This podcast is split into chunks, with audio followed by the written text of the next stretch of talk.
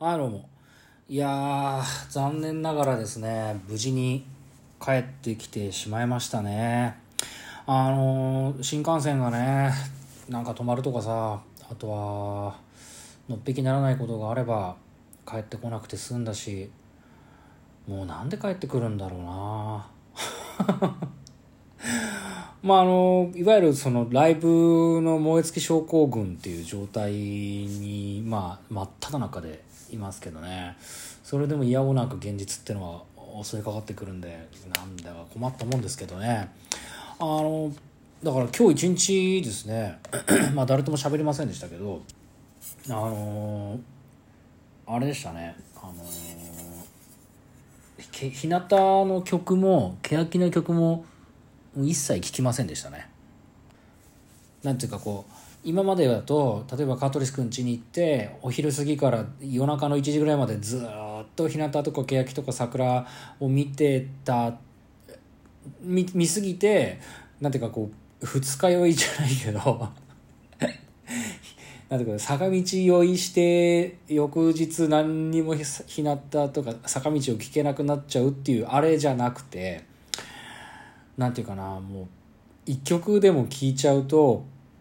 もうなんか戻戻りたくないというかなんでこんなにつまんない毎日を過ごしてるんだろうっていう気持ちになっちゃうから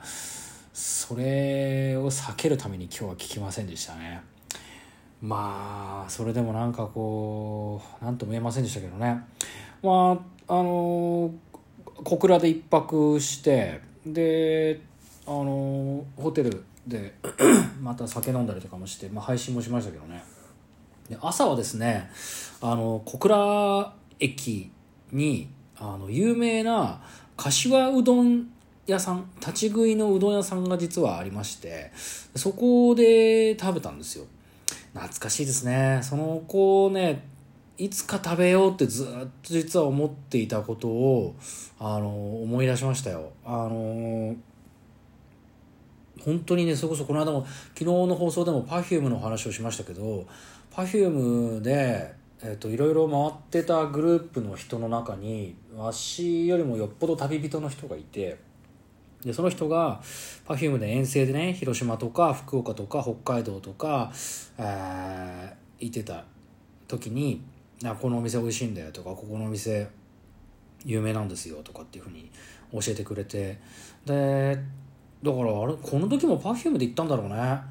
Perfume で福岡多分ヤフオクペイペイか今。ペイペイドームでライブやってでえっ、ー、と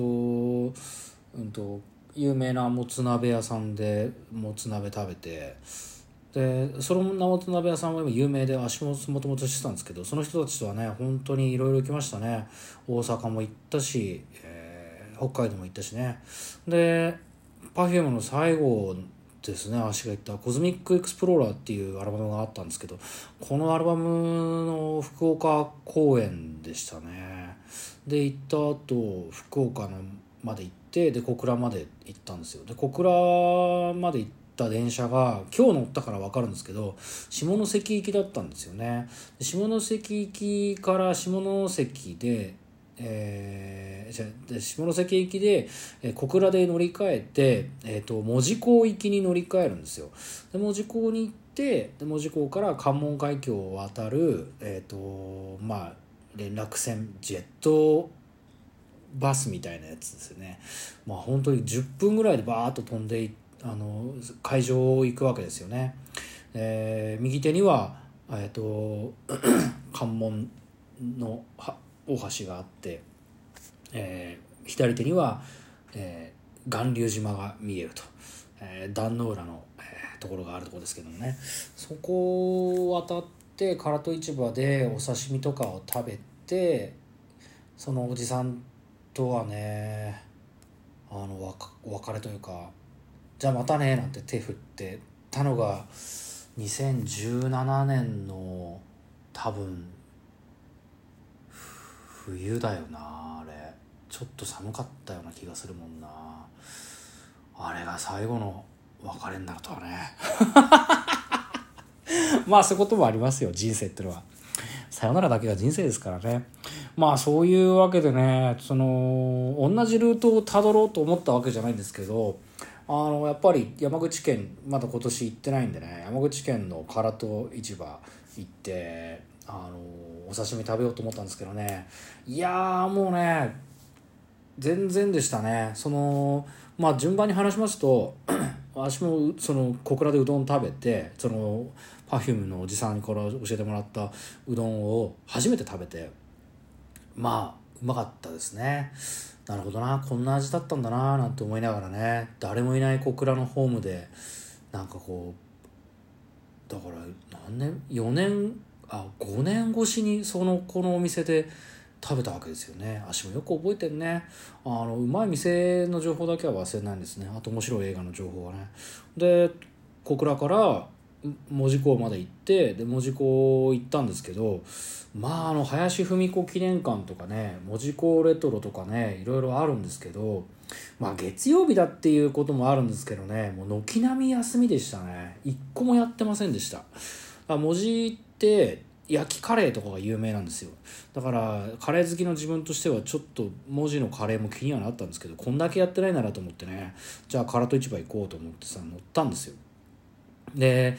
えっ、とねライブの坂道のライブ見ててうすうす感づいてると思うんですけど、あのー、今スティックバルーンっていうのもね配られるわけですよ。1メートルぐらいあるんですけどねスティックバルーンってね。でそのスティックバルーン1メートル大げさかな？9 0ンチかな？分かんないけどさスティックバルーンがあるんだけどこれがねまあ桜坂だったんで白とピンクのスティックバルーンなんですけどあのね叩いてるうちにピンクの方はどんどん空気が抜けてっちゃってでもう終盤はほ結構しぼんでったからさギュッて握ってパンパンにして、えー、ずっと叩いてたんですけどピンクはねしぼんじゃってで空気も抜けたんでよかったんですけど逆に白の方がいい意味でも悪い意味でも抜けなくてで何ですかね W 欅坂とかでもスティックバルーンを配られてたからもうスティックバルーンの取り扱いに慣れた人たちがいてでこれを事前準備の話にちょっとつながるんですけどあの皆さんあの紙パックのブリックタイプのストローをご持参されていてでそのストローをあのうまく刺して空気を抜かれているんですよね。あすごいなと思ってね。でそういうふうに準備してるんだななんてそれもまた準備不足のこと思ったんですけど。でホテル帰った時にそのスティックバルーンのためだけに飲むヨーグルトのブリック紙パックを買ってでストローで抜こうとしたんですけど白い方のスティックバルーンがパンパンすぎて全然その抜けないんですよね。空気穴にたどり着かなくて。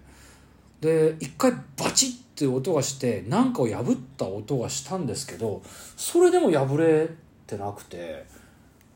もうさどどういうふうにストローを刺していいか分かんなくて。でどうしようもないからさなんていうかもうピンクの方は空気抜けたんですけど白い方はパンパンのままでだからもうリュックサックにさなんとか詰め込んで来たんですけどで何が言いたいかっていうとまあ私が考えるようなことっていうのは会場に5,000人もいればですね同じようなことを考える人は結構いましてで下関の方にでっていうかもう唐戸市場に行こうとしている人たちが何人かいるんですよ。それは足はバッグで隠せてるんですけど隠しきれないピンクと白のスティックバルーンを持ってるおじさんたちが結構いるんですよね。だからだからその小倉でライブを見てそのまま同じ時間に門司港駅に着きで門司港から出るえっ、ー、と唐戸っていうか、まあ、下関行きのフェ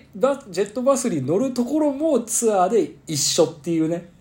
おじさん2人とあれもう一人あの人も多分ライブの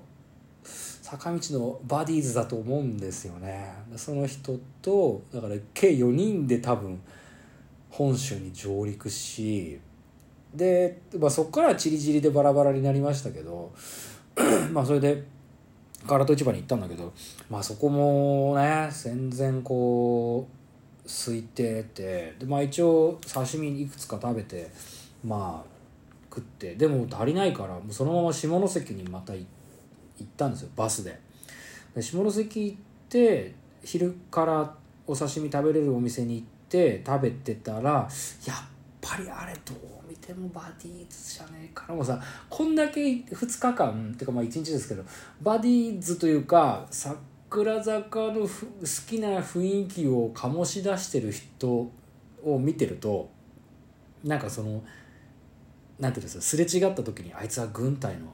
出身だなとかあいつはなんかただ者じゃないみたいなそういうこうなんか雰囲気を感じることがあると思うんですけど、まあ、あの感じですよね。あのお店にいた4人組も多分バティーズじゃないかな。だから下関まで降りまた来たわけですよねきっと彼らもね。いやーなんかそんな風なところでどこ行ってもバディーズに会うところでしたけど。まあでも下関からねそのまま、あのー新下関っていうところに、えー行きまして。で新幹線乗ったところからはまあ足だけでしたね。なんか因縁メーテルというか因縁っていうんじゃないんですけどあの小倉っていうのが松本零士さんですね。いたところみたいであの銀河鉄道999ですけれどもだから小倉駅から出てるあの銀河鉄道999のモノレールなんですよ。でモノレールがさ銀河鉄道あのデザインになってて。でそれでなんか似てますよね。最初はみんな同じ場所にいたのになんかまたチリチリになってそれぞれの星にを目指していくっていうのがなんか「銀河鉄道999」の最終回みたいだなっていうふうに思ったりしたっていう。それだけなんですけどね。えさよなら皆さん悔いのない一日にしましょう、えー、250 260回放送かな？忘れちゃった。さよなら皆さん悔いのない一日にしましょう。